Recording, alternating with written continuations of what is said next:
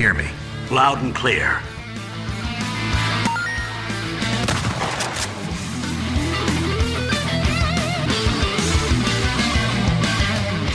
Detonado começando mais um episódio. Eu sou o Rodrigo Ferro, estou aqui com André Dias. Hoje nós vamos responder perguntas muito importantes como o que diabos é um cabo SCART? Rodrigo Galho. Já aproveitando a pauta, esse final de semana eu aproveitei e transformei meu TV Box num console gamer retrô. e o nosso convidado especial, Fábio Michelão. Fala aí galera do Detonado, beleza aí? Beleza.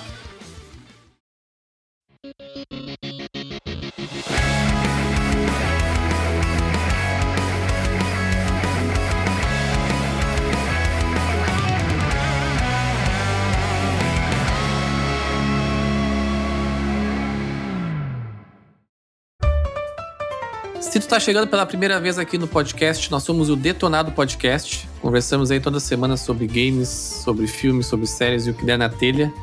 Nos acompanhe, nos siga aí no Spotify. Também estamos nas redes sociais. Vocês podem nos achar lá por DetonadoCast. Estamos no Twitter, no Instagram. E a gente sempre posta lá alguns cortes dos episódios e também sempre que lança um episódio novo a gente está colocando por lá. Também estamos na Twitch, twitch.tv DetonadoCast. A gente seguidamente faz algumas lives, jogando, conversando por lá. Vocês podem nos seguir por lá também. Se você curte nosso trabalho, vocês podem nos apoiar no Apoia-se por Detonado Ifencast e também na Twitch. Quem tem aí um Amazon Prime sempre tem uma sub por mês. Vocês podem nos ajudar lá.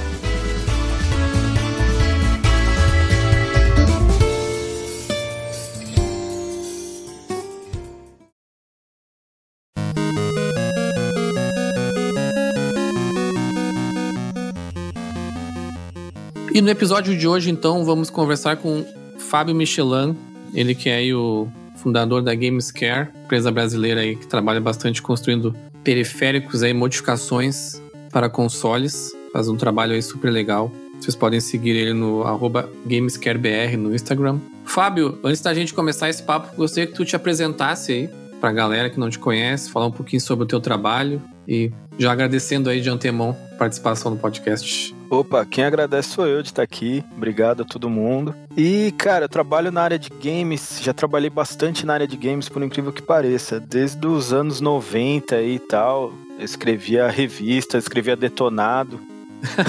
para algumas revistas aí, para Nintendo World, Geme Brasil, Ação Games, já cheguei a escrever também, várias revistas aí antigueiras, né? E aí, agora faz uns 6, 7 anos eu tô 100% direcionado aí na Gamescare.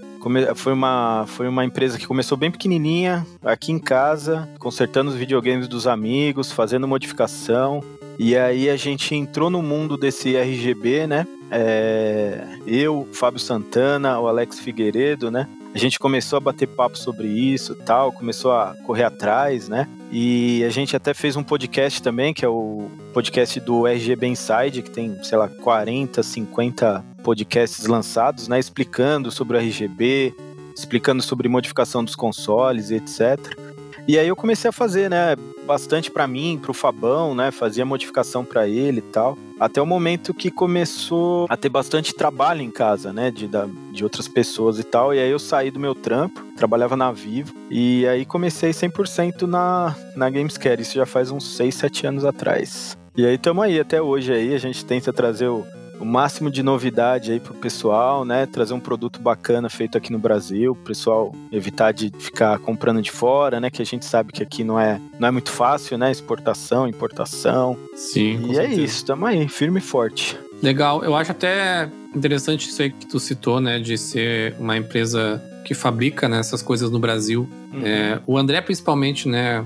Conheci mais por ele, assim, essas questões de modificação de console e tudo mais. Uhum. E nos Estados Unidos, principalmente, tem muita empresa fazendo isso, né? Uhum. É, nos Estados Unidos tem uma cena bem grande, né? É, o pessoal dá bastante apoio pro pessoal, né? Tem bastante desenvolvedor pequeno também, né? Mas a galera lá dá muito apoio, né? E tal, muita força pro pessoal. Então tem bastante coisa legal acontecendo lá fora. Mas aqui também a gente tem uma cena razoável também, né? A gente não tem tanto apoio da galera aqui, né?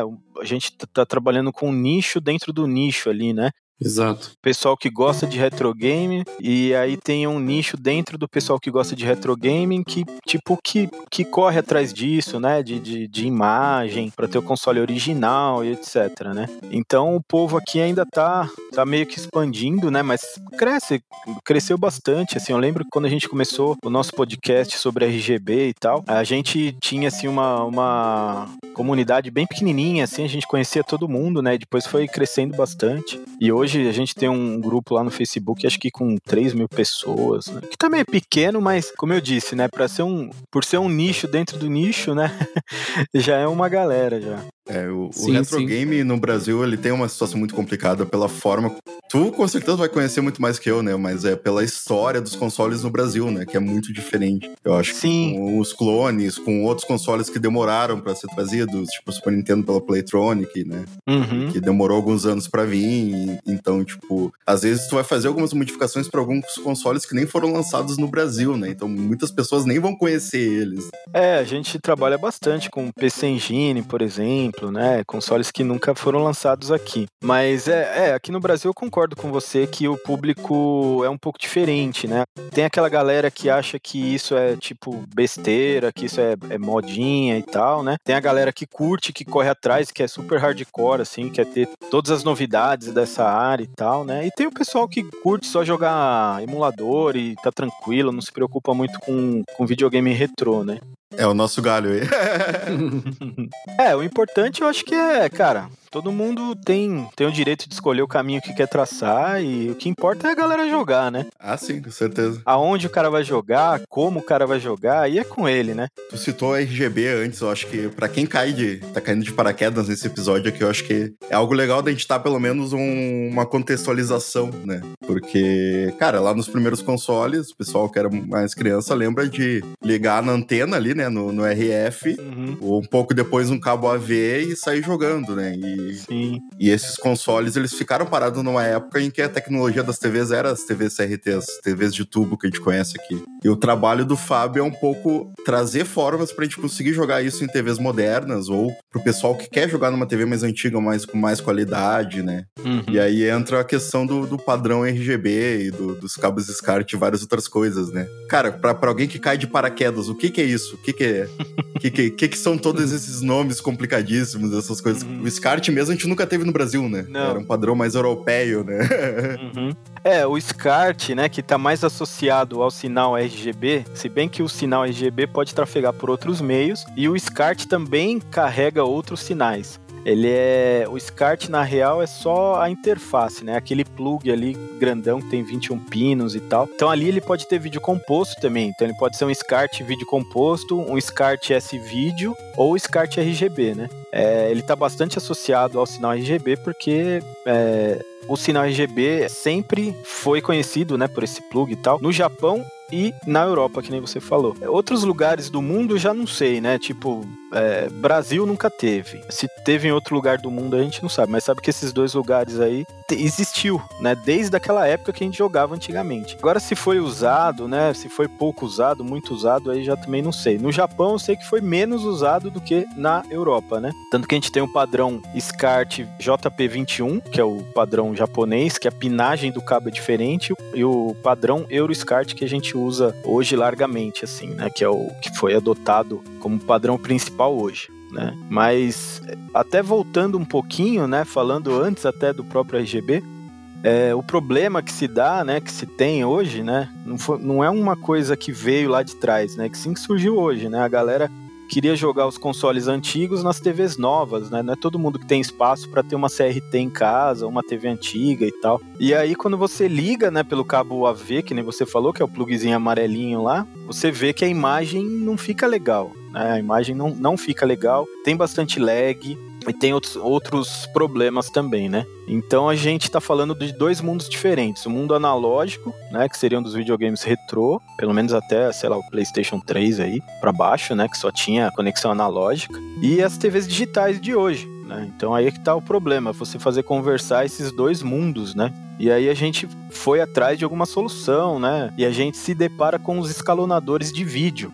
que são aparelhos, né, que fazem o meio campo ali entre o console e a sua TV moderna. Então ele adapta o sinal analógico, transforma o sinal analógico em digital e manda para sua TV da melhor forma possível. Né? E aí, para esses caras trabalharem bem, eles têm que receberem um sinal de qualidade. E aí, o RGB né, é o melhor sinal analógico que existe né? O sinal puro ali que sai da VDP ali dos videogames, né? O videogame processa o jogo, faz todos os, os processos que ele tem que fazer, ele gera um sinal digital que vai para um chip que transforma aquilo num sinal RGB analógico, que aí já está pronto para ser usado por uma TV, né? E esse sinal vai para um outro chip que decodifica, codifica para transformar em AV esse vídeo, vídeo componente, né? Seja lá o videogame que for. Então, a gente está falando do sinal RGB antes de entrar nesses chips, né? Que convertem e tal. Então, é o sinal mais puro ali do, de, de imagem que o videogame antigo consegue produzir, né? Então, é onde a gente consegue tirar maior vantagem, escalonar e deixar ele bem bacana para o pessoal ligar na TV nova.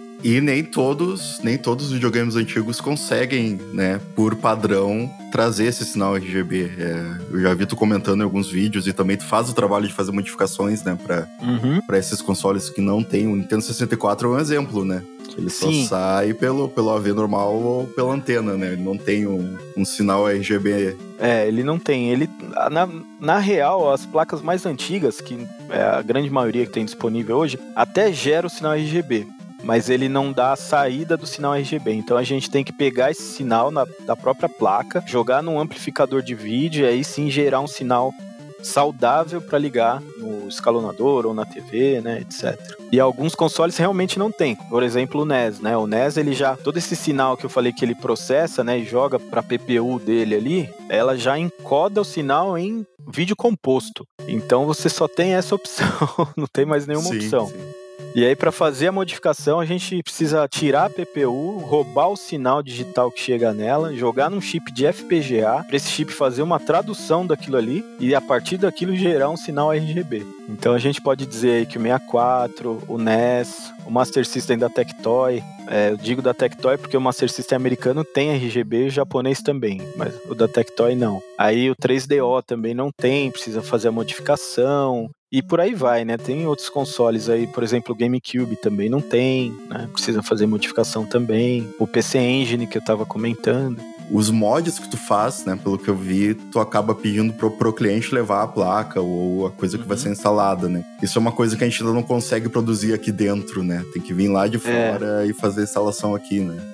É, algumas placas, por exemplo, a do NES, 3DO, a gente não consegue ainda produzir aqui, né? Eu sou associado com o Etim, que é o canadense que produz essas placas para o NES, para o Atari 2600 e tal. Então há muito tempo a gente é representante oficial deles, da, né, dos, dos, produtos dele aqui no Brasil e também instaladores oficiais e tal. Então essas placas, infelizmente, a gente ainda não consegue produzir aqui. Né? Agora dos outros consoles, Master System, Nintendo 64, etc, a gente já produz. São placas um pouco difíceis, né? Porque aqui no Brasil, cara, tudo é muito caro para se fazer, né? Tudo é um problema. E lá não, né? Lá os caras fazem, cara, consegue fazer case de plástico injetado, fazem o que for lá e não sei, parece que é tudo barato lá. então, se a gente for reproduzir isso aqui, cara, fica um valor assim que não daria para para vender, infelizmente, né? E aí a gente prefere que o cliente, por exemplo, no, no caso das placas do Etim, a gente tem aqui, a gente compra direto, como a gente é representante, né? A gente tem. Agora, por exemplo, a de 3DO, etc, um console assim um pouquinho mais é, diferente, né? A gente evita comprar porque a gente vai ter que fazer uma importação também, como se o cliente estivesse comprando, é a mesma coisa, né? E aí às vezes tem, tem encargos, tem impostos, né? E tal, e você sabe que o imposto nunca é certo, né? Sim. Imposto é uma, é, é uma ciência que não tem exatidão. Então pode ser de 20 reais até mil reais. E aí fica complicado se acontecer uma coisa dessa a gente explicar para o cliente, né? Que a gente foi usurpado pelo, pelo, pelo imposto.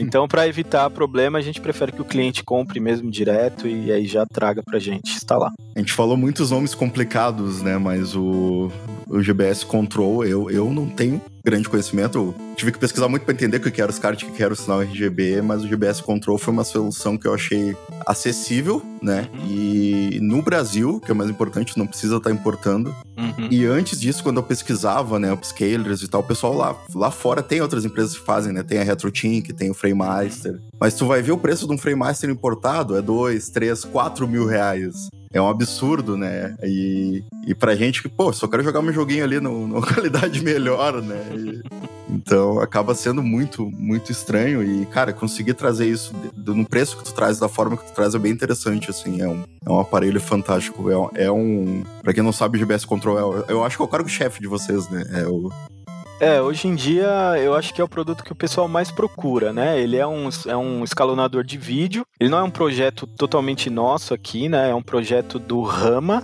é, que é um. Eu não sei de onde que ele é agora, não vou lembrar, não sei se é americano, mas o software é ele que fez, né? Então. Sim. E a placa que a gente monta era uma placa que já existia, né? É, há muito tempo. E é um. Ele era usado para fliperamas, né? Ah, legal. Para placas que tem uma interface JVS que é diferente de Jama, né? Essa placa era usada para você fazer essa interface nesse, nesses gabinetes para monitores RGB. O Rama desenvolveu esse software, né? E a gente criou a versão brasileira aqui. Inclusive do software, é, a gente traduziu, colocou a marca lá da Gamescare e tudo mais. Inclusive, quem fez pra gente foi o Furious, que muita gente não sabe, mas ele é brasileiro, que inclusive é, ele implementou várias coisas no firmware do SD2 SNES uhum. né? Que é do Crix, aquele Everdrive bastante conhecido, Sim. né? Então, ele trouxe muita coisa, implementou e tal. E aí ele veio, conversou com a gente e falou, cara, quero fazer e tal. E na hora a gente falou, pô, legal, vamos fazer. E aí ele traduziu pra gente o firmware, né? Então a gente tem uma GBS hoje tupiniquim mesmo. O nosso projeto aqui, a parte que a gente projetou, é 100% brasileira, né? É, infelizmente, alguns componentes a gente tem que trazer de fora, porque aqui no Brasil ou não tem, ou é, tipo, ridiculamente caro. Então a gente tem que trazer de fora, né? Mas a nossa GBS é bastante cobiçada, cara, até lá fora, inclusive. Eu recebo muito e-mail de gringo, assim, querendo comprar. Eu não posso vender, porque a minha empresa, o meu, meu CNPJ não comporta, né? Eu vender para fora do Brasil. Se eu for vender, assim, a quantidade de impostos que eu vou pagar, tipo, torna inviável, né? Até pra pessoa que vai comprar. Mas eu recebo muito e-mail, assim, de, de gente de vários lugares do mundo querendo comprar nossa GBS, por incrível que pareça. Até porque nos Estados Unidos tinha um cara que fazia uma GBS, que era GBS I.O., uma, uma parada assim, né? E ela custava acho que 130 dólares, então era um pouquinho mais cara que a nossa ainda. Então a gente consegue vender uma GBS aqui de qualidade, bacana, com tudo, tudo que tinha nessa americana, e a gente vende até um pouquinho mais barato. Faz um tempinho ela subiu um pouquinho de preço por causa do dólar, etc, né? Então a gente tá vendendo hoje ela a 530 reais. Mas antes a gente vendia acho que 480, que é menos de 100 dólares, né? Ainda os, os 530 reais é menos que 100 dólares ainda. Então era mais barata do que essa gringa aí. E ela tem tudo, né? Faz tudo que aquela gringa faria.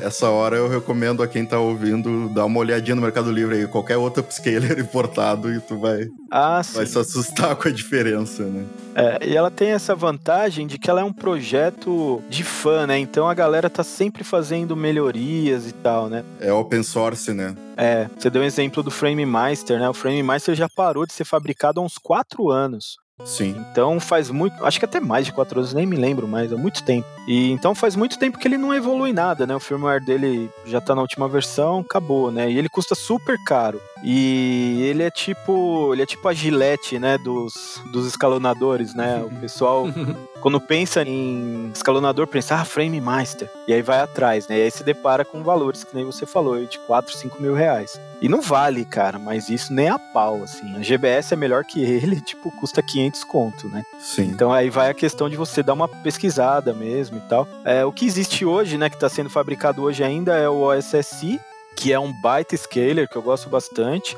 Só que ele tem um problema muito sério, se vocês quiserem até, a gente pode até aprofundar um pouco nisso depois, mas ele é muito incompatível com muitas televisões e é praticamente incompatível com captura, né? Só em placas de captura bem específicas que ele vai funcionar. Então a galera meio que puta, porque hoje todo mundo, além de jogar, o cara quer capturar também, quer fazer uma live, quer fazer um vídeo, né? Sim. Então o pessoal meio que sai fora, né? A qualidade de saída para uma placa de captura tem que ser boa também, né? Tem que. Tem, tem que ser boa. Não, o SSI ele é ótimo, assim, a, a, a saída de vídeo dele é muito boa. Só que ele tem um problema porque ele não faz interpolação nenhuma, ele, ele é só um duplicador de linhas, né? Então ele não gera um frame perfeito para as TVs digitais, né? Então a TV ela tem que ser, a TV que você está usando, ela tem que aceitar aquele formato que é um pouco fora dos, dos padrões. Então, se a sua TV não aceita, a gente até brincou num podcast que a gente gravou é, faz pouco tempo, né? Um podcast da própria Gamescare, que os videogames retrô, eles tinham. Eles, eles, eles faziam o que eles bem entendiam, assim. É, cada um tinha uma resolução, cada um tinha um refresh. E a TV de tubo, ela aceita tudo. Então a gente até deu um exemplo, assim, que a TV de tubo é tipo um, um hip dos anos 60, assim, tudo ok, legal. E a TV digital de hoje, tipo, meu, é um cara assim, super restrito, Mauricinho, sabe? Então. É, mas isso forçou até os consoles a padronizarem, né? Porque hoje em dia tu liga teu HDMI ali e tu sai. Isso. Exato de certa forma foi bom, né? Mas é que. Eu acho que muitos problemas, né, foram enfrentados para desenvolver videogame antigamente. A gente falou um pouco no episódio anterior sobre o desenvolvimento do Super Nintendo, sobre, tipo, não existiam padrões assim de indústria, não existiam padrões de software. Às vezes, tu era desenvolvedor de um, de um videogame, tu tinha que ter um computador específico uhum. lá, né, ou da Apple ou de alguma outra IBM, sei lá, para conseguir codar para aquela plataforma ali, tá ligado? E não tinham certos padrões, né? Então. É, ou da própria Nintendo, né? Eles tinham esses, esses computadores de desenvolvimento bem controladinho, assim. Sim. Pra ninguém desenvolver mesmo ali, só os caras autorizados mesmo.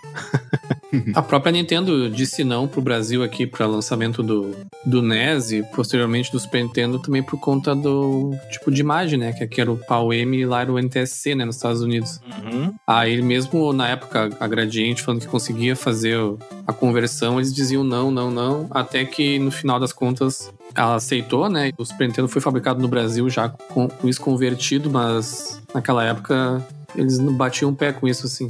O brasileiro sempre dá um jeitinho, né? Exato. É, acho que eles viram que se não lançasse oficial aqui ia ter algum clone, né? Ah, Aí sim. Já tinha vários, né? É, tinha do 10, né? Do NES teve NES, inúmeros. Uhum. Então, é uma época muito bizarra, né? É, uma época bem bizarra, mas é bem interessante, assim. Principalmente para quem não é brasileiro, por incrível que pareça. Sim. O pessoal tem muito interesse, assim, né, nessa história. E a história do Brasil é muito rica, né, nesse, nesse Cara, nessa época. coisas que só saíram aqui, tipo Sonic the Hedgehog pro, pro Master System, tá ligado? Sim, Ele foi um jogo que saiu pro Mega Drive, mas o Brasil ainda tava no Master System aqui. E o Brasil, aqui a Tectoy deu um jeito, né? Street Fighter de Master System. É, então. É. A, a história é muito interessante, como tu falou, é, tem. Eu já vi vídeos de vários gringos que visitam o Brasil, né? Esse pessoal do Retro Uhum. Game. E eles vão a fundo nos consoles clone, nos. Uhum. No que é lançado até hoje, porque a Tectoy lança Mega Drive e Master System até hoje, né? De...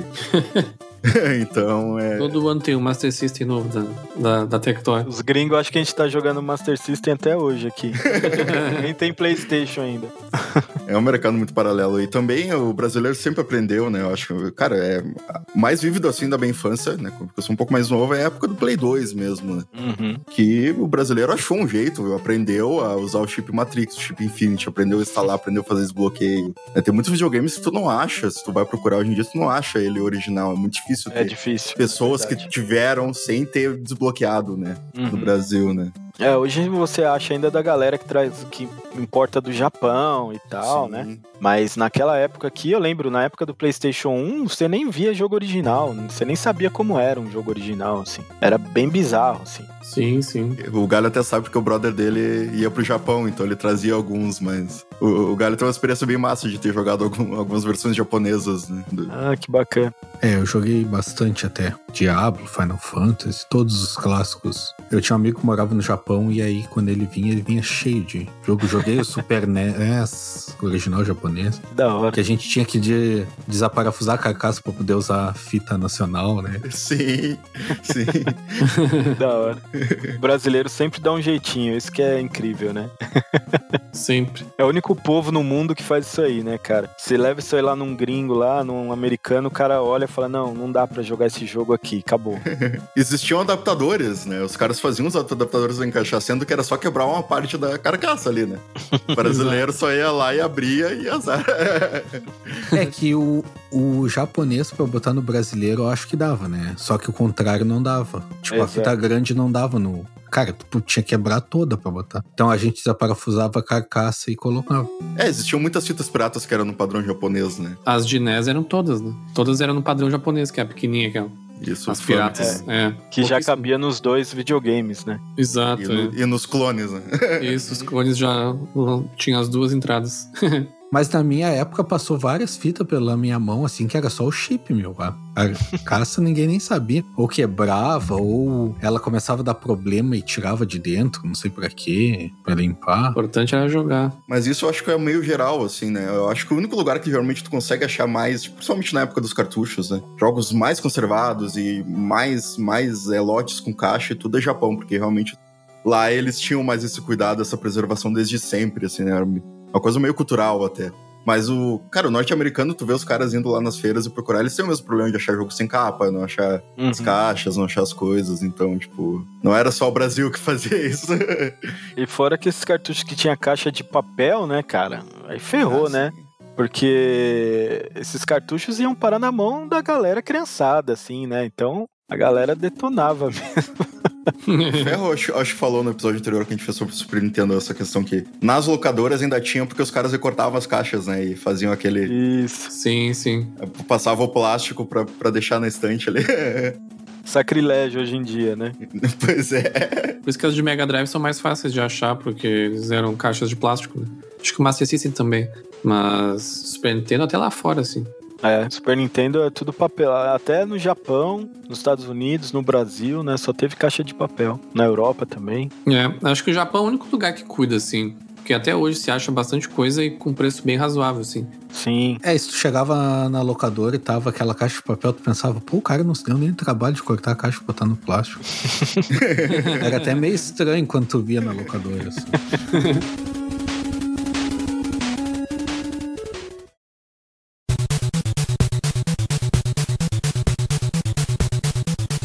Mas, em Fábio, puxando um pouco dessas questões de, de modificações, até tava conversando com o André hoje, né? Que eu acompanho, sempre que eu já cito quase todo episódio, o Metal Jesus Rocks, um canal americano lá, talvez conheça, de, ele é colecionador. E aí ele tava mostrando, tava vendo um vídeo dele de umas três semanas atrás, que ele tava mostrando a coleção dele de portáteis, né? Uhum. E aí, parte dos, dos portáteis dele, principalmente os que ele joga, são modificados, né?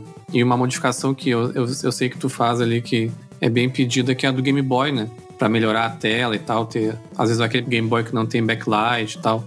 Uhum. E como é que tá esse mercado, assim? Tem bastante, uma, uma galera, assim, que vem entrando nessa onda, assim, de dar uma, uma upada, assim, nos portáteis também? Tem, tem. Tem o pessoal que pede pra gente, sim. O que é ruim, né, no meio dos, desses, desses portáteis é que essas telas de LCD, né, estão morrendo hoje. Então, às vezes nem é por, porque o cara quer uma tela melhor, às vezes é porque a tela parou de funcionar mesmo. Sim, sim, sim ela começa a ficar toda manchada e tal, e aí chega uma hora que não dá nem pra usar. E aí a galera, né, meu, da própria comunidade vai atrás, pesquisa, inventa moda e tal, e aí hoje, hoje a gente tem umas telinhas de LCD, né, que dá pra gente colocar, precisa fazer umas, umas modificações na plaquinha, umas modificações no próprio case, né, do videogameinho ali, mas dá pra colocar, e as telas têm ótima qualidade, cara, uma qualidade bem boa. O pessoal pede pra gente, a gente tem esse problema de como vem de fora, e a gente tem pedir pro cliente mandar já com a tela pra gente trocar, né, mas a que a gente mais trocou até hoje foi a do Game Gear. Pô, tu vê? Game Gear a gente trocou bastante. É. Ah, que legal.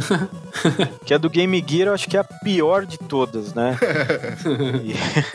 e, e, aí acho que era que acho que é a que mais dá problema. E até eu acho que foi uma das primeiras a ter esse, essa, essa opção. Então a do Game Gear a gente trocou bastante, inclusive a própria tela do Game Gear, ela tem um escalonadorzinho ali que dá para você adicionar scanline, dá para fazer um monte de coisa. Ela é bem legal. Interessante. Porque o, esses consoles, eles não têm um sinal de vídeo, né, igual de televisão. Eles têm, eles trabalham só com sinal digital que desenha as linhas ali naquela telinha, né? A não ser o Nomad, o Nomad ele tem saída igual a de televisão mesmo, igual a do Mega Drive console. Mas agora tipo Game Boy Advance, de Game Boy e tal, ele tinha um gerador ali que gerava a imagem ali na telinha digital, né? Então, para você fazer uma modificação dessa, você precisa ter uma, uma tela com uma placa que seja que faça esse, esse meio campo aí de entender o sinal e desenhar na tela. Então é um pouquinho mais complicado aí, mas a gente faz bastante sim, principalmente do Game Gear. Pô, tu vê, nem sabia que tinha tanto Game Gear no Brasil. Acho que eu nunca vi um Game Gear. é, cara, então a galera curte, meu. Nossa. Eu nunca tive Game Gear, para falar, pra falar bem a verdade para vocês, eu nunca, nunca tive vontade de ter um Game Gear, porque ele é um Master System, né? E tipo, eu nunca fui muito fã de, de videogame portátil. É, eu gostava mesmo de jogar nos consoles e tal, né? Então, pô, eu jogava Master System, né? Não tinha por que ter Game Gear, mas aqui no Brasil, acho que pela Tectoy ter trazido Game Gear pra cá, né? Tem muito fã de Game Gear e tem bastante gente que tem, cara. É impressionante. Massa, né? É, a história do Game Boy já foi um pouco mais complicada aqui, né? Uhum. Bem mais. Outra coisa que vocês trabalham bastante, que eu tava vendo, é os controles, né? Pra consoles antigos, né? Eu até tava vendo ali um de Master System. Não, de, desculpa. De. Master System também tem, mas do Sega Saturn, né? De. Uhum. De arcade, né? De luta. Como é que é? É uma pergunta bem de leigo mesmo, né? Como é que é fazer essa engenharia reversa hoje para fazer esses controles de consoles antigos assim? É tranquilo? Tem alguma dificuldade de achar as peças? Porque eu, eu sempre que eu penso em, em controles feitos artesanalmente, digamos assim, eu sempre penso em controle de PC, né? USB, que é geralmente é mais fácil, né? Quando mas como é que é quando trabalha para um console específico, assim? É, eu sou um grande fã de controle arcade, assim, muito fã, adoro controle arcade. Adoro jogos de luta e tal, apesar de não ser bom, eu gosto bastante de jogos de luta. E aí, cara, eu acredito que sempre que a gente faz uma coisa que a gente gosta bastante, a gente faz bem feitinho, né? E aí eu vim com essa ideia de lançar uns controles arcade, até porque, cara, para quem gosta de controle arcade e tal, para você comprar um controle arcade bom, bacana de Saturn, a gente faz o Dreamcast, a gente faz ó, do Saturn, do Dreamcast, do Atari 2600, do Master System. Acho que dos retrôs são esses quatro. Ah, e do Neo Geo a gente faz também. Então, para você achar um controle arcade, por exemplo, do Dreamcast, cara, se achar, tem um que. Acho que é a GTEC, o nome da empresa que lançou oficialmente. Nem é da SEGA, né? Lançou com licença da SEGA meu, o pessoal pede R$ 1.500 para cima. E é um controle que nem é tão bom. Do Saturn, principalmente, tem, tem um controle, acho que é até oficial da SEGA. Não sei se foi uma outra empresa, tô até olhando a caixa aqui, eu tenho um aqui, mas é horrível. E o pessoal pede, tipo, mil reais. Aí tem um outro que é feito pela SEGA também, que acho que é SEGA Stick, Virtual Stick, uma coisa assim. Que esse já é melhorzinho, mas também, cara, custa uma fortuna, né? Então fica complicado, porque a, o cara tem que comprar, às vezes, o controle tudo detonado já, né? É caro e tal. Sim. Aí a gente desenvolveu uma plaquinha né, para usar nesses controles. Então é totalmente desenvolvido aqui mesmo, né? A gente usa processador. Ah, legal. A gente fez o código, né, para funcionar. E aí a gente fez o do Sega Saturn, né? Que, cara, ficou bem legal, a galera gostou bastante. A gente, eu não vou lembrar o preço agora, mas a gente vende, sei lá, por um quarto desse valor aí que o pessoal paga, né? E é um controle profissional, né? Um controle grande, um controle bacana, com botões, uma alavanca de qualidade e tal, né? Então o pessoal curte. A gente não faz nada que seja um bagulho ruim, né? Tipo um negócio, sei lá, com botão maloqueiro, alavanca ruim. A gente fez um negócio profissional mesmo, daqueles estilo aqueles sticks japoneses aí que a galera vende, né? Caro pra caramba. E a gente fez do Sega Dreamcast também, né? Do Master System, do Atari e do Neo Geo. Então a gente, a gente trouxe esses controles aí para facilitar para a galera aí também ter uma opção bacana, com uma qualidade boa, sem pagar muito caro, né? Pro cara que quer jogar, porque, por exemplo, no Dreamcast no Saturn tem muito jogo de luta legal, né? Sim, sim, eu ia comentar isso. Muitos portes de arcade, né? Sim, tem muito porte bacana. O do Atari já foi com o intuito de trocar pelo controle original mesmo, né? Que também é de alavanquinha ali, mas quebra bastante. Sim. E hoje em dia o controle já é bem antigo, né? Tá todo detonado. Aí a gente fez uma opção menorzinha tal, pro cara substituir pelo controle original, de repente, né? Mas a gente também tem controle para console moderno, cara. E inclusive a gente tem uma parceria com o Bruno Freitas, né? Que é um cara aí também que desenvolve produtos aqui no Brasil. E ele tem um produto bem interessante que é o RetroPad 32, que é um, uma placa que deixa você ligar qualquer controle em qualquer console novo. Então, por exemplo, ah, cara, peguei aqui um, um jogo aqui de Atari no, no, sei lá, no Xbox 360 lá na Live Arcade, eu quero usar o controle de Atari. Então, essa parada que ele faz permite você fazer isso. Né? E a gente fechou uma, uma, uma parceria com ele, a gente desenvolveu em conjunto uma placa, né, para controle arcade de alto desempenho mesmo, que funciona no PlayStation 4 nativamente, né, no PlayStation 3, no PC, já funciona no Nintendo Switch também, né? E é uma placa bem legal, assim, tirando a Brook, né, que tem uma que é uma empresa que fabrica bastante placa de, de, de consoles, né, para controle arcade, que é uma empresa chinesa. Acho que a nossa placa é a única que tem no mundo, tirando a deles, né, que funciona no Mas... PlayStation 4 nativamente, etc. Tem essa complicação do Play 4, né, que algum, tem. eu vejo muitos controles arcades que tu tem que conectar um DualShock 4 mesmo assim para usar, né? Isso, é, o pessoal fala que é o modo Legacy, né? Isso. Que o PlayStation 4 ele aceita o controle do PlayStation 3 arcade, porém você tem que ter um controle do PlayStation 4 conectado para mexer nos menus e etc e habilitar no jogo lá o modo Legacy, né? Mas não é todos os jogos que tem, né? Aí o nosso jogo já não, o nosso controle não. Você ligou no Play 4, sai jogando normal, como se fosse um controle de Play 4 mesmo. Legal. É interessante tu dizer isso de que é um dos dois do mundo, né? Que, uhum. que faz esse tipo de trabalho, né? Sim, sim. É, tirando o da Brook, assim, não dá para dizer com 100% de certeza absoluta que é o único do mundo, porque o mundo é muito grande. Sim, sim, é, mas pelo menos dos conhecidos. mas dos, assim, eu não conheço nenhum. Nunca sim, vi sim, nenhum é. tirando da Brook, né? Mas a nossa placa, inclusive, tem uma resposta muito mais rápida do que a placa da Brook, né? E aí, para jogadores profissionais, isso faz a diferença. Então, é um negócio que a gente fez com muito carinho mesmo, muita dedicação, para chegar num produto bem legal, que funciona em vários consoles.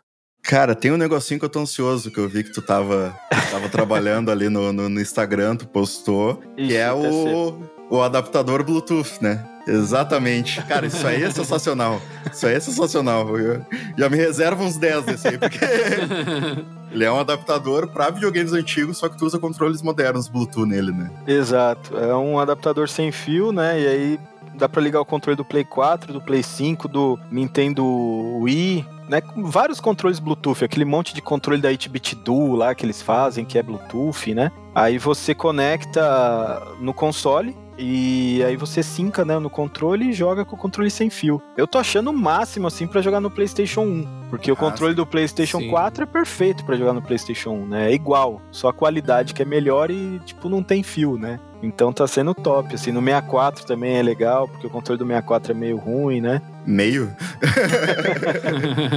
no Dreamcast é legal. E ele funciona em vários consoles. Funciona no PC Engine, no Dreamcast, no Saturn, no Neo Geo, no GameCube, no Play 1, no Play 2, no Master System, no Mega Drive, cara, praticamente em todos, assim. Sim. É, cara, é, o... a primeira coisa que eu pensei foi no Saturn, porque o meu controle de Saturn tá bem arrebentado. É, legal, é legal. É uma solução legal, assim, para Enquanto tu não acha, pelo, tipo, sei lá, até eu achar um controle de Saturn ou comprar um para cada um, tipo, cara, tu pode ter uma, uma chave inglesa ali, né? Sim, sim. E tu vai conseguir jogar com qualquer controle moderno. Tem questão de conforto, né? Tem muitos controles customizáveis. A gente falou do 64, do Dreamcast, do. Uhum. Enfim, aí, cara, tu conseguir jogar com o DualShock ali é, é outro mundo, né? Funciona, funciona até o, até o Rumble. Ah, show. é, pra quem coleciona é bom que tu não fica usando o conteúdo da tua coleção, né? Também, também, também, também é.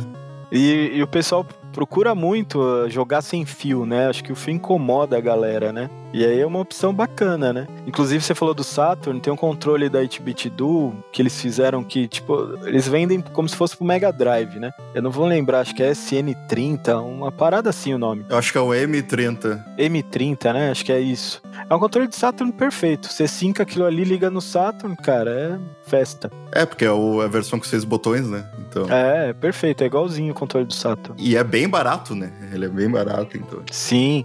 Inclusive, se você ligar um DualShock DualShock, você consegue usar o analógico do, do PlayStation como se fosse um analógico do Saturn. Que o controle analógico do Saturn é caro, é difícil de achar, né? E como é que fica essa conversão de botões? Tem alguma coisa muito específica assim? Tem. Como é que. Quando você liga, ele já tem um certo mapeamento assim, lógico, né? A função para cada botão e tal, e segue uma lógica. Mas ele tem um software que a gente ainda tá estudando ele aqui ainda certinho, né? Mas ele faz, dá para você mapear qualquer botão em qualquer lugar.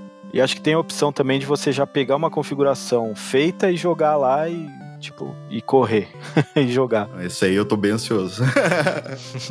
é, a gente já tem pronto na real e acho que essa semana, semana que vem, acho que já vai, já vai ser vendido já. Eu tô testando aqui para ver se não tem nenhum problema, né? Sim. E tinha uma galera testando também, por enquanto tá tudo ok. Inclusive é legal porque, por exemplo, no Nintendo 64, com um adaptador só, você consegue ligar quatro controles. Mas. Então é bem interessante. No, no Play você consegue ligar dois, no Dreamcast você consegue ligar quatro controles, né? No GameCube quatro controles. E aí você precisa ter quatro DualShocks, lógico, né? Ou quatro controles Bluetooth, mas uma plaquinha só já faz a, a conexão para os quatro controles. Sim, sim. É, facilita para quem tem todo o setup ali já com o upscaler tudo, já usa o controle sem fio também, já. É, é, fica mais cômodo, né, pra galera.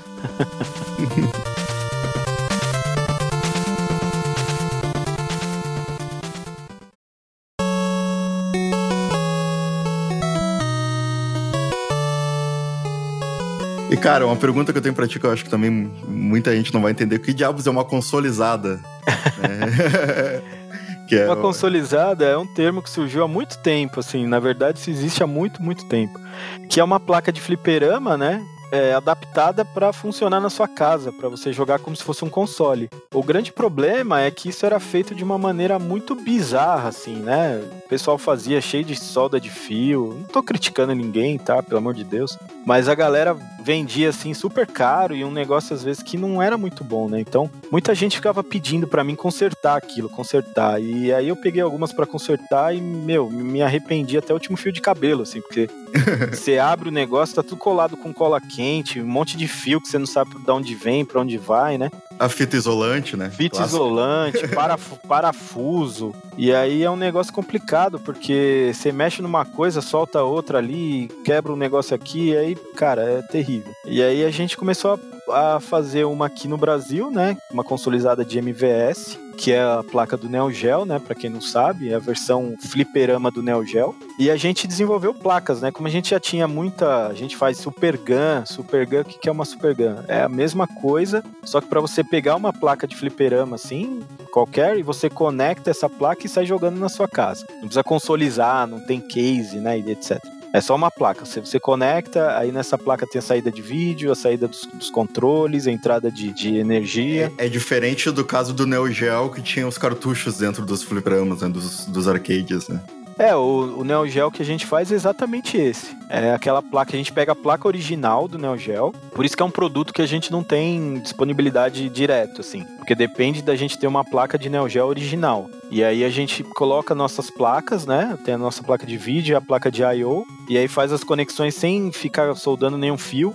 Então fica super clean, assim, super bacana. E a gente coloca num case legal aí, que é de alumínio, madeira tal, fica bem bonita, né? E a galera adorou, assim. E como a gente trabalha com vídeo há muito tempo, né, cara, a gente construiu uma placa de vídeo ali que a saída de vídeo é perfeita, cara. Eu gosto bastante do resultado, assim. O pessoal que tem, todo mundo gostou. É uma outra coisa que os gringos ficam querendo também que a gente mande para lá.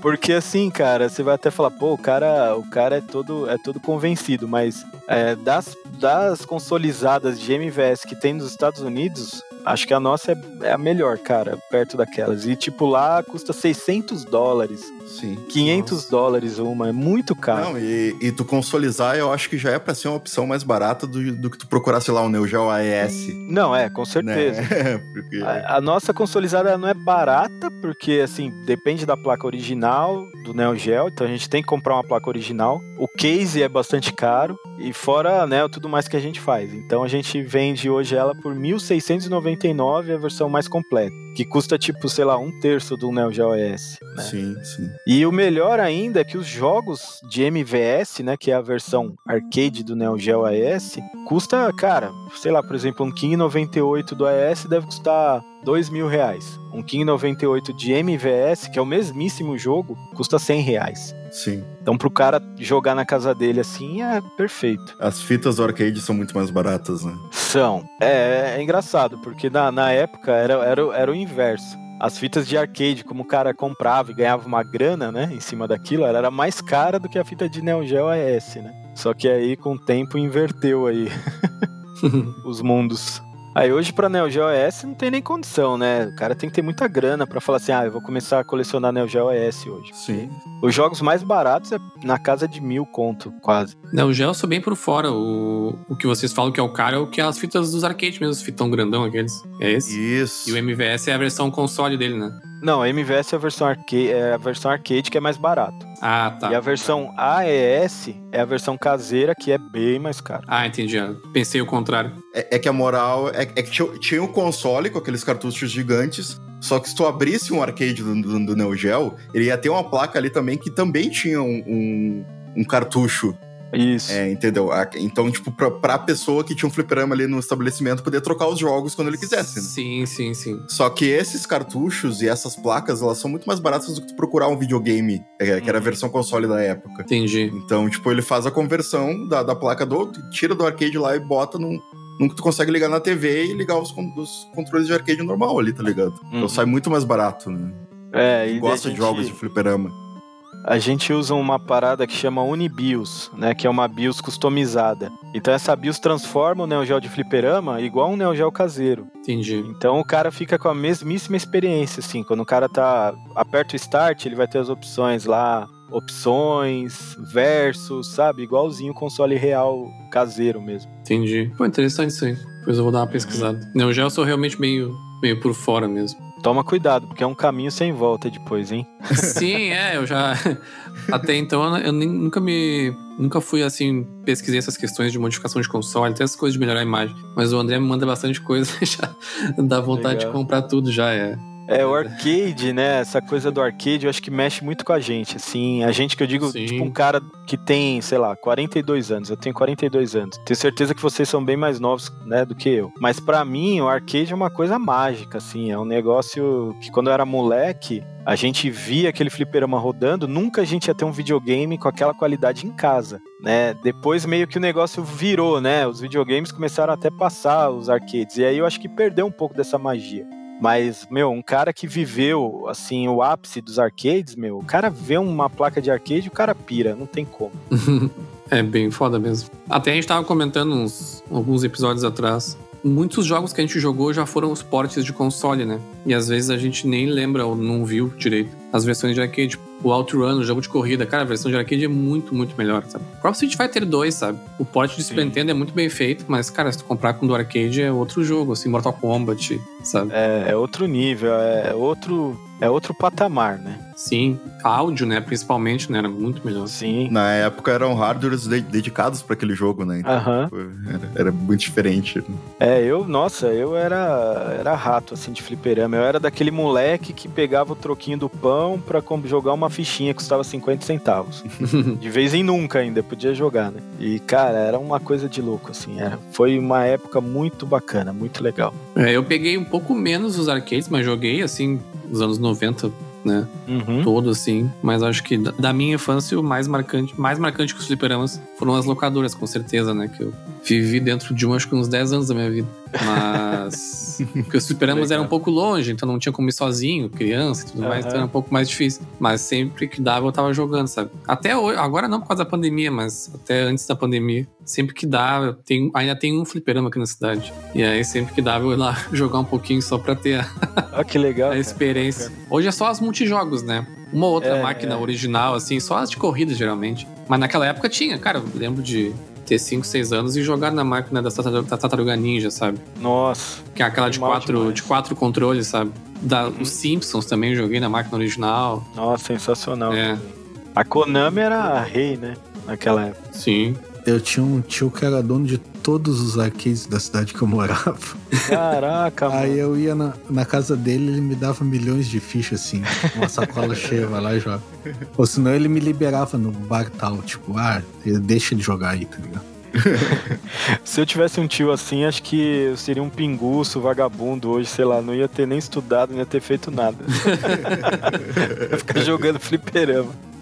Porque aqui em São Paulo, né, antigamente, assim, antigamente, né, há muito tempo atrás, é, os fliperamas eram, a maioria era tipo boteco, assim, botecão mesmo, onde tinha a cara enchendo a cara de pinga, sabe? Sim, sim, tinha uns aqui também.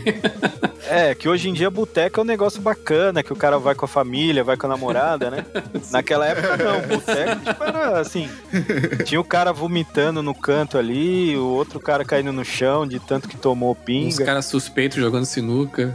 E, É. e aí, tipo, sei lá, eu devia ter uns 13 anos, sei lá, e eu entrava nessas paradas pra jogar fliperama, cara. Olha o nível, né? O mundo era diferente, lógico, né? Mas. Não tem nada mais clássico do que uma máquina de fliperama com cinzeiro de cigarro, né? Ah, sim. Isso, exato. E eu com 5 anos jogando naquela fumaceira ali. A pior quando eu era criança, os caras eram gente fina, assim, quando eu tava jogando, tipo, um, sei lá, um Marvel vs Capcom, quando o cara ia jogar ali, né? Ia colocar contra, eles viam que eu era uma criança, né? Eles diziam, tá, quando tu tiver. Eu vou botar a ficha, quando tu tiver quase morrendo. Eu vou apertar o, o start aqui pra tu pelo menos jogar mais uma luta, sabe? Tipo, os caras os cara eram gente boa, pelo menos. Pô, meu, Legal, legal. meu sonho de consumo, quando eu tiver mais espaço, é ter, né? fa- Fazer um arcade, né? Ou comprar, ou comprar um pronto desses assim. Mas o meu outro sonho é só pra, pra, pra bonito mesmo, até porque manutenção é bem cara, é ter uma máquina de pinball, né? Original. Nossa. Que tá aí nos seus torno de 15 mil reais, mais ou menos. Nossa senhora. As mais baratas, né? É, a foda é a manutenção depois, mas é só pra bonito mesmo. Nem precisa jogar, deixa. Tem Se tu, quer, se tu quer fazer um arcade, a gente já conversa, porque eu tô louco pra fazer um, mas eu não quero ter um. Pois é. Porque eu não tenho onde botar. Só o prazer de fazer. Só faço, só faço. Respeito isso. É. Inclusive, eu tava vendo esses tempos, nunca tinha visto, e é bem interessante também pra quem gosta de, de pinball. Hoje tem umas máquinas de pinball digitais, né? Então ele tem toda a estrutura de uma máquina de pinball, mas em vez de ser ali a, a, par- a parte física é uma tela, né? Uma tela de LCD ali. Que aí tem todos os tipos de arcade que tu imagina. Aí tu escolhe qual tu quer e joga ali, sabe? Tem os botões, tem tudo, mas é só uma tela, assim. Achei bem interessante também a ideia pra, É legal. Pra quem quer ter uma numa garagem, num quarto, assim, dá pra jogar de boa e ter uma experiência quase parecida, né? Sem precisar dar aquelas manutenção absurda. É, quase parecida, né? Porque uma máquina de verdade mesmo, meu, é aquela coisa linda demais, aquelas luzes, Ah, né, ah, tá acendendo, painel ali na frente. Aquilo é, o negócio é um show à parte. Mas é que você falou, é por baixo uns 15 pau aí, uns joguinhos que quase ninguém quer. Os jogos bons, bons mesmo é Sim, 40, 50 pau, um negócio louco. sim, Você sim. sabe que eu já fiz uma, uma loucura, né? Porque eu e o Fabão, a gente coleciona placas de fliperama, né? A gente começou há muito tempo atrás, ainda quando dava pra colecionar, hoje em dia já não dá mais. E aí, cara, eu fiz uma. Ó, não vou dizer que é a maior loucura, porque eu ainda acho que eu vou viver bastante e vou fazer loucuras piores. Mas assim, eu era louco. Louco, era, era o meu sonho, era ter uma máquina de Super GT. Vocês já jogaram Super GT? Não. É um jogo de corrida da SEGA. Sabe Daytona USA? Esses daí vocês devem ter visto já, o fliperama. Sim, sim, sim, sim, joguei bastante. Sim, sim, Sim, Daytona, sim. Que tinha um cockpit e tudo mais. sim. Cara, tem um jogo da SEGA que chama Super GT. É um jogo de Model 3 já. A Model 3, quando, quando lançou, era tipo assim, um bagulho alienígena. A gente tinha o Play 1, que tipo fazia os gráficos 3D e tal. E tinha a Model 3 que chegou com os gráficos assim que você olhava. Você falava, meu, como, como pode existir um negócio tão maravilhoso assim, com um gráfico tão lindo? Era, um, era um- uma distância assim de qualidade, assim, cara, gigante. Não dava pra, né? E aí, cara, eu adorava esse jogo, adorava. E aí depois de velho eu falei, nossa, se eu tivesse uma máquina de Super GT, meu Deus. aí um dia eu consegui comprar, cara. Nossa. Duas ainda, duas, que era pra jogar Nossa. contra. E eu comprei de um amigo meu aqui de São Paulo, que é o Osmair, que eu gosto muito dele. Inclusive, ele era um dos maiores donos de fliperama aqui de São Paulo. assim. a gente conheceu ele faz pouco tempo, assim, faz uns, sei lá, uns 5, 6 anos. Mas aí, como, né, lógico, o fliperama já tinha acabado e tudo mais, eu comprei dele porque, olha só que coisa, tinha o Play Center aqui em São Paulo, né? Não sei se tem alguém de São Paulo aqui ou não. Vocês? Não. Ah, eu moro em São Paulo, mas faz tipo três anos, então. Ah, tá. Então, tinha o Play Center aqui em São Paulo, que era um negócio doido, assim, era um parque de diversões, né? E tinha um fliperama gigantesco. Esse cara, quando o Play Center faliu, ele comprou as máquinas de fliperama do Play Center. Nossa. Todas, assim, num, num, num leilão, acho. E aí eu comprei a Super GT, que, que era do Play Center, né? E, cara, eu, olha, olha, aí vem a, a parte louca, né? A parte da doideira. Eu não tinha onde colocar aquilo. Tipo, na minha casa não tinha. O negócio pesava 500 quilos Sim. sabe? Tipo, não tinha como enfiar dentro da sala, assim, o negócio era gigante. Aí eu comprei e falei assim, não, um dia eu vou ter um lugar pra colocar essa máquina. Aí Eu e o Fabão, né? O Fabão sempre parceiro de, de doideira. E o Fabão também tinha comprado uns fliperamas e não tinha onde colocar. Olha só o nível dos caras. E aí a gente alugou, sabe esses lugares que alugam espaço para você guardar bugiganga, assim? Sim, sim. Storage. É, e a gente alugou, cara. E, e aí eu, eu guardei a máquina lá as duas máquinas, né? Que na verdade era uma só, assim, acho que dava para jogar uma só, mas era sempre vendida em duas, né? Sim. E aí eu fiquei com aquilo guardado, acho que mais de um ano, cara. E não tinha onde colocar aquilo, sabe? E era muito engraçado, porque eu era louco para jogar e não podia jogar o negócio. O bagulho tava lá no, no, no, no, no storage lá, né, e tal. Inclusive, a gente fez até um canalzinho é, chamado Arcade Players, que era eu, o Fabão e um outro amigo nosso que é o Orlando. E aí até tem um vídeo da gente visitando a, a Super GT lá no, lá, lá no storage e tal. Mas aí depois eu acabei vendendo, porque, meu, tinha que pagar aluguel todo mês do negócio para guardar. E, tipo assim, não tinha uma perspectiva de quando ia poder usar aquilo, né? Sim. Aí eu fiquei com medo, falei, meu, esse negócio vai dar um pau aí, sei lá, e aí pra arrumar isso aí vai ser mó treta, né? Porque ela tem a parte motor dela, que ela gira, né? Que o controle tem force feedback e tal. E aí eu acabei vendendo né? Mas foi uma loucura, assim, cara, que eu fiz na vida que eu dou risada hoje em dia. Até eu tava olhando aqui, essa Super GT eu acho que eu nunca joguei. As que eu joguei mais foi no Cruising USA mesmo. Até hoje tem uma aqui, é, tem uma aqui na cidade. Eu nem sei se hoje é, é original da época ou é uns, umas modificações novas, né? Que eu sei que tem várias empresas que vendem os arcades parecidos, né? Com os originais. Tem, esse, esse, jogo eu gosto bastante. Se eu encontrasse um também que desse para comprar num preço acessível, eu acho que eu faria a segunda loucura. o sonho de todo colecionador é ter mais espaço, né? Pra... É verdade, o espaço nunca é o suficiente. Mas a máquina de corrida é bastante espaço. Cara, você precisava ver a minha mãe, quando ela, quando ela descobriu, assim, ela falou: Meu, você vai fazer o que com isso? Tipo, é um bagulho gigantesco, não tem como você. Só se você tiver uma casa assim. Não passa nem na porta isso aqui, tem que. tem que desmontar pra entrar, né? Não tinha, não tinha como passar. A minha ideia era construir um cômodo para colocar lá dentro. Olha nossa, só a loucura, cara. Então era um negócio biruta mesmo. Tem que ter uma garagem boa. É. Deixa o carro na rua e bota, e bota a máquina de. É, tinha que ser mais ou menos isso. Mas essas máquinas são legais mesmo. Tipo, há uns. Acho que foi 2018, eu lembro, eu lembro por causa da. Que no dia da, da eleição eu tava jogando. É, tinha, tinha aberto aqui na cidade um. Tinha de pelotas aqui né, no Rio Grande do Sul. O André mora em São Paulo, mas a gente é daqui abriu uma, uma, uma lojinha de, de arcade, assim. O cara tinha uns 20 arcade. O cara fez um baita investimento, assim, porque, pô, tricaro, né? E uhum. tinha todas, assim, das. Ele não tinha nenhuma, talvez uma ou outra das mais top, assim. E tinha várias que eu nunca tinha visto, assim. Eu ia quase todos os dias lá pra, pra jogar um pouco, depois ele acabou fechando, acho que não. Hoje em dia é difícil, né? É, hoje em dia é complicado. Principalmente cidade menor, assim, no interior, tem muito, muito apoio, assim. Talvez no, em capitais, assim, tem mais gente, talvez, mas mas é muito massa, assim. Mas que ele tava me dizendo que o caro mesmo, difícil é o a manutenção. Sempre que precisava, ele tinha que ligar pra um cara que é lá de Porto Alegre, o cara tinha que viajar até lá. Manutenção sai super caro, assim. Uhum. Por isso que eu digo, o dia que eu tiver vai ser só pra deixar ligado ali, fazendo luzinha. É, sabe que eu tenho duas máquinas que eu comprei há muitos anos, quando também. Uma eu paguei 500 reais, outra eu paguei acho que 800 reais, que é uma máquina japonesa, que é de metal e tal. Hoje em dia deve, o pessoal pede 10 mil reais. Já não, né, sei lá, para mim pelo menos não seria, seria impossível, né? Mas quando eu comprei lá atrás, Sim. então ainda consegui, eu tenho duas. E tá na sala aqui da minha casa. Tá? Minha mulher todo dia olha assim e fala, putz, meu.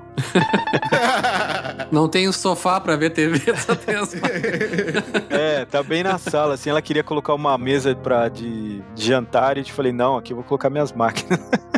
então, assim, ela tem ódio mortal. Prioridades. Mas assim, o troço é, é bacana, é bonito, até ela acha bacana, assim, né? Mas ela não dá o braço a torcer, lógico. Mas assim, tem dia, cara, que eu chego em casa assim, cansadão, estressadão, assim, do trabalho e tal, aquela coisa. Aí eu ligo as duas e deixo o negócio rodando lá e sento no sofá e fico, tipo, brisando, assim, sabe? Sim. Com o bagulho ligado ali, sem jogar, só de ver, assim. Porque quando eu era pivete, eu ia no fliperama e só ficava olhando, não tinha dinheiro para jogar, né? Então eu ficava do lado da máquina olhando o looping ali, sabe? Do, do, do Attract Mode ali. É, o, o videozinho demo, é. É. Então acho que, sei lá, me, me, me acalma hoje em dia isso daí. é coisa de maluco, né? Mas. Coisa de colecionador. Ser colecionador tem que ser meio maluco mesmo. Tem, tem. Hoje em dia, principalmente. Ah, é.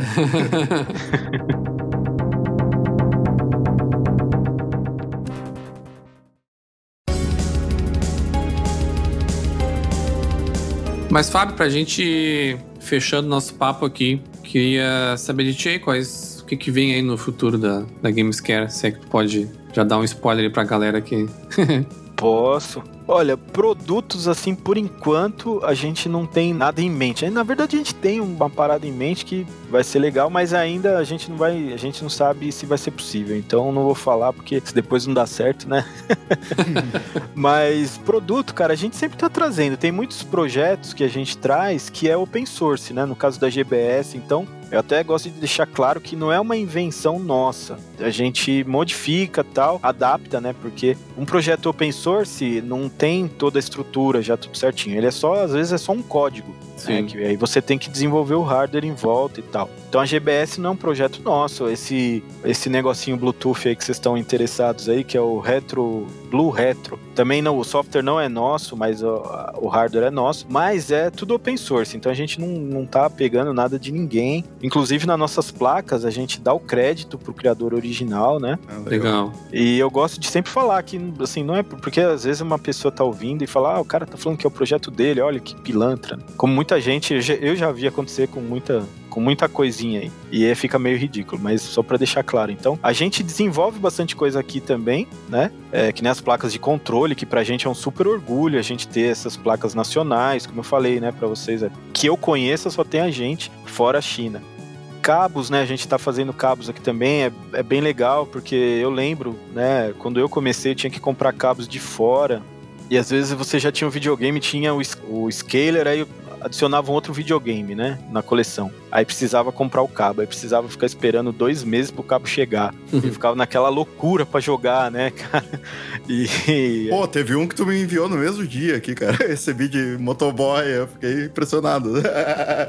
é, quando a gente. Hoje a gente trabalha com site que só tem coisa que a gente tem tudo em estoque, né? Então, porque, como eu falei, a empresa era bem pequenininha, a gente começou a vender e tal. E aí tudo que vendia eu tinha que fazer e, e mandar. E aí tinha também a parte do reparo, a parte de modificação. E vocês sabem que o pessoal às vezes não tem muita paciência de ficar esperando, né? Então, Aí hoje em dia a gente tem um site e a gente vende só o que tem no estoque. Né? Então às vezes zera lá o estoque, zera lá na, na página. Aí só vai ter mais quando a gente tiver tudo prontinho. Então a maioria das vezes hoje, não vou dizer que é 100%, mas quando a gente vende, cara, dependendo da hora, a gente manda no mesmo dia. E aí quando o pessoal é de São Paulo, que nem o André aí, a gente manda via motoboy, de repente, conversa com o cara, ó, quer, quer motoboy? O cara já leva agora pra você aí. Não, eu nem pedi, eu botei, eu botei Sedex normal.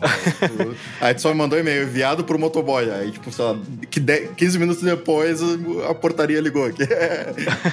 é, porque às vezes o cara, tipo, que eu falo lá com o cara que, que, que leva. Eu falo assim, ó, oh, meu, o cara pagou o Sedex, é tanto. Dá para você levar por tanto lá pro cara? Dá. Ah, falar, então demorou, fecha a caixinha.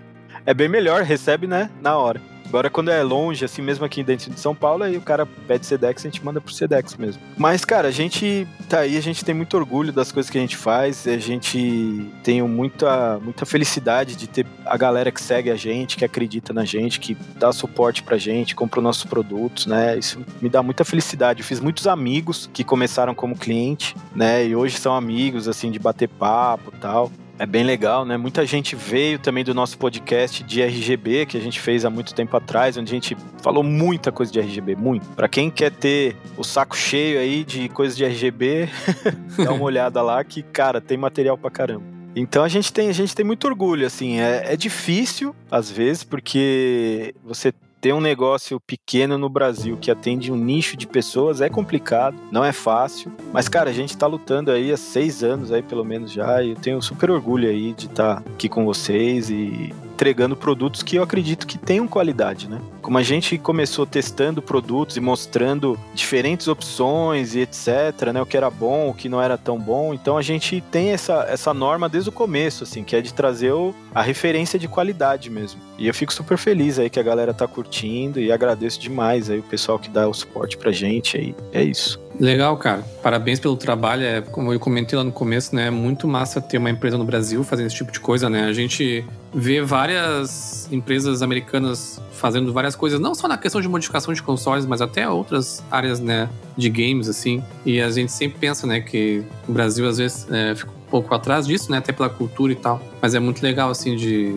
de saber que tem uma empresa do Brasil fazendo e também de saber que tem uma galera bastante interessada, né. Tem, tem sim. O nicho de colecionismo é bem grande no Brasil também. Tem uma galera Sim, apaixonada com aí, certeza. disposta. É, lá fora é um pouquinho diferente, porque a galera tenta dar mais. Assim, isso eu não tô criticando e nem pedindo pra galera mudar, não é isso, só tô analisando, né? Lá fora o pessoal dá muito mais suporte, né, pra essas empresas que desenvolvem coisa lá, né? Mesmo que o cara não quer aquele produto, não vai usar, o cara às vezes compra só pra incentivar o cara a continuar fazendo e tal. Os caras têm Patreon lá, né? O cara, além de vender o Sim, negócio, tem Patreon e os caras pagam pro cara desenvolver. Isso eu já não acho tão legal e não faria aqui no Brasil, né? Porque eu acho que, cara, você tem que ter o produto, vender o produto e pronto, né? Ninguém tem que ficar te pagando a troco de nada. Mas a, a- a- o pessoal lá fora é bem diferente, né? Mas aqui, que nem você falou, a cultura do brasileiro é diferente e tal. É um público bastante exigente, mas, cara, graças a Deus a gente tá, tá, tá conseguindo se virar aí. Tamo indo.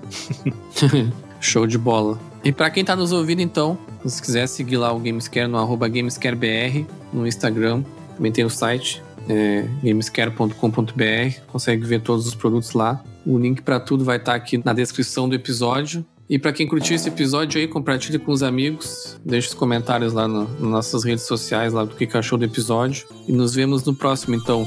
Tchau!